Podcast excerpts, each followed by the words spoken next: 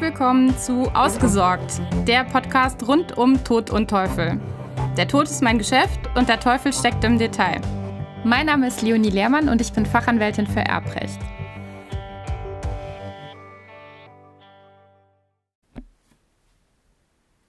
In dieser Episode geht es um das Thema digitaler Nachlass, also die Frage, was passiert mit Social-Media-Accounts nach unserem Tod beispielsweise. Natürlich sind davon auch E-Mail-Konten oder dergleichen betroffen. Nun gab es im vergangenen Jahr dazu ein ganz herausragendes Urteil des BGH, der am 12. Juli 2018 in einer Angelegenheit entschieden hatte, die sich einem großen Interesse an der breiten Öffentlichkeit erfreute. Dementsprechend, vielleicht kennst du die Entscheidung auch und hast es damals mitbekommen ich würde gerne die Überlegungen zum digitalen Nachlass auf diese Entscheidung aufbauen. Also zunächst mal ganz kurz zum Sachverhalt, was war passiert. Die Klägerin in dem Fall war die Mutter einer im Alter von 15 Jahren verstorbenen Tochter. Äh, mit Einverständnis ihrer Eltern hatte die Tochter einen Benutzeraccount bei Facebook gehabt, wobei Facebook in diesem Fall die Beklagte war. Etwa ein Jahr später kam das Mädchen dann bei einem U-Bahn-Unglück ums Leben. Und es stellte sich die Frage, ob es sich möglicherweise um einen Suizid handelte oder ob es irgendeinen Grund für diesen Unglücksfall gab. Daraufhin hatte die Mutter als Klägerin in dieser Sache versucht, sich Zugangsdaten äh, zu dem Benutzerkonto ihrer Tochter zu verschaffen, beziehungsweise sich mit den Zugangsdaten einzuloggen. Das war ihr aber deshalb nicht mehr möglich, weil Facebook den sogenannten Gedenkzustand genutzt hatte und das Konto in diesen Zustand versetzt hatte. In diesem Zustand, Gedenkzustand, war eben das Einloggen und Zugreifen auf die Benutzerdaten dann nicht mehr möglich. Das Konto an sich, wie auch die gespeicherten und geteilten Inhalte, blieben weiterhin bestehen und das ist auch immer noch so und sind sichtbar außer der Beklagten, also niemand mehr auf Kontoinhalte wie gespeicherte Fotos oder Nachrichten zugreifen.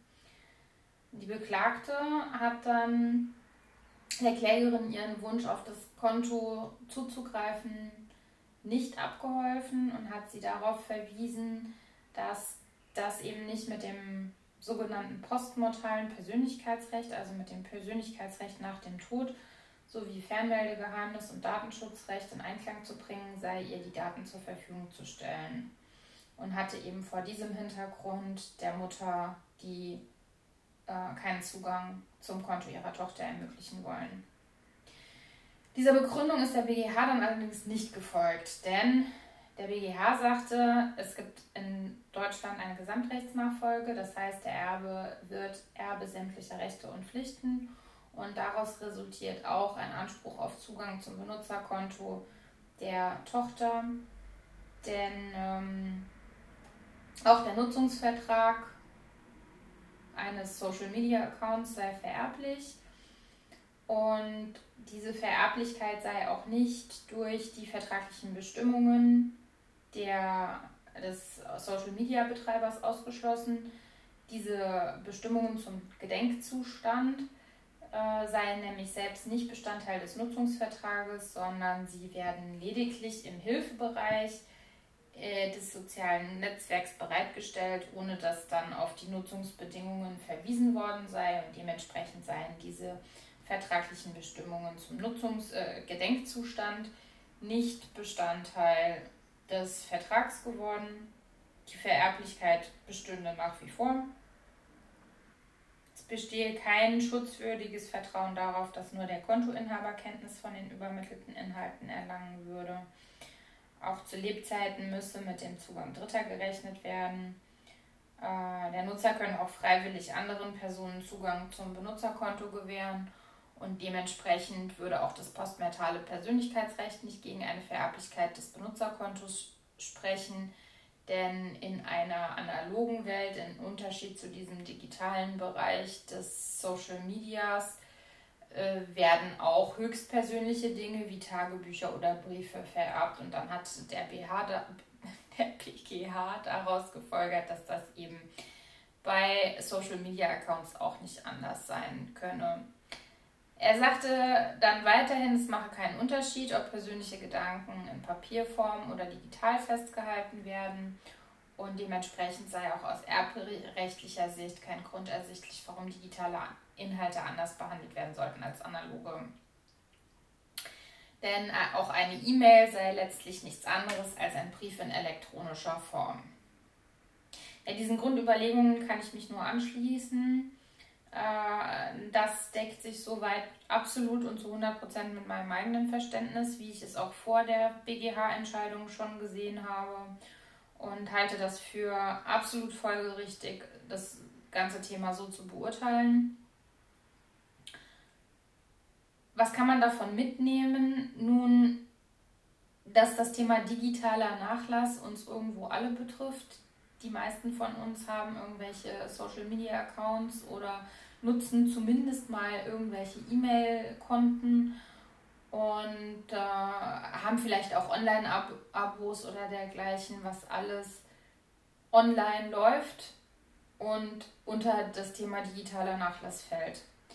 Da wir alle so vielfach diesen Dingen ausgesetzt sind und mit solchen ja, Online-Angeboten uns beschäftigen tagtäglich, ist es natürlich unter Umständen auch ein großer Punkt im Bereich des Nachlasses und der Nachlassplanung, was dann damit passieren soll. Meistens wird es allerdings ja so sein, dass diese Accounts oder E-Mail-Konten möglicherweise sowieso niemanden interessieren, weil keine finanziellen Werte dahinter stehen. Es einfach nur ein Medium ist, um sich auszutauschen und vielleicht interessiert den einen oder anderen auch einfach nicht, was man da alles zu Papier gebracht hat, beziehungsweise in dem Fall nicht zu Papier, sondern in elektronischer Form verschickt hat. Was man für eine Haltung dazu hat, bleibt natürlich jedem selbst überlassen, ob einem das wichtig ist, dass diese Daten dann auch in die folgenden Generationen weitergegeben werden und ob man möchte, dass seine Erben wissen, wo sie Zugangsdaten finden, wie sie da reinkommen und ob sie das nutzen können oder nicht. Ähm, es sind Themen, die aus meiner beruflichen Praxis heraus tatsächlich keinen allzu großen Praxisbezug haben momentan. Soll nicht heißen, dass sie nicht praxisbezogen sind, weil wie gesagt, fast jeder hat irgendwelche Online-Konten, die davon betroffen werden und in das Thema digitaler Nachlass fallen. Nur habe ich persönlich den Eindruck, dass die wenigsten sich wirklich darum kümmern. Und um ehrlich zu sein, glaube ich auch manchmal, dass es vielleicht gar nicht so wichtig ist. Es sei denn, es sind wirklich irgendwie entweder große immaterielle Werte damit verbunden, die man als würdig, sie in die nächste Generation zu geben, sieht oder aber es sind halt materielle Werte dahinter, die daraus entnehmbar sind. Das wird dann vielleicht auch so Dinge betreffen wie Thema Kryptowährungen, was passiert mit sowas, wenn man da keine Zugangsdaten hinterlassen hat zu bestimmten Online-Portalen, wo man dann mit Kryptowährungen handeln kann oder dergleichen, wird das sicher für etwaige Erben sehr schwierig werden, da dran zu kommen. Also wenn man sowas hat, dann sollte man natürlich schon sicherstellen, dass das auch der den Erben dann irgendwie zur Kenntnis gebracht wird. Und man sollte es zumindest notieren oder ins, auf einen USB-Stick ziehen oder sich in irgendeiner Weise etwas anfallen, einfallen lassen, dass dann auch die Erben davon Kenntnis erlangen. Ich persönlich glaube, dass der normale Nutzer, ich nenne ihn jetzt mal den normalen Nutzer, der irgendwie ein E-Mail-Konto oder zwei oder drei hat und äh, vielleicht noch irgendwelche Social-Media-Accounts, die aber vielleicht nicht beruflich, sondern rein privat nutzt, ja, dass der jetzt wirklich unbedingt seine ganzen Passwörter offenlegen muss und da der Erbe ein Interesse daran hat, die ganze Kommunikation zu verfolgen, ich weiß es nicht. Aber vielleicht wird das auch die Zeit weisen und vielleicht ist das eine Sache der Zukunft, dass man da in der Zukunft mehr Interesse dran hat oder dem einen oder anderen wird das sicherlich auch heute schon wichtig sein. Mir persönlich ist es nicht wichtig, sage ich ganz ehrlich. Ähm, also meine Accounts können einfach nur stillgelegt werden. Mir ist es wurscht.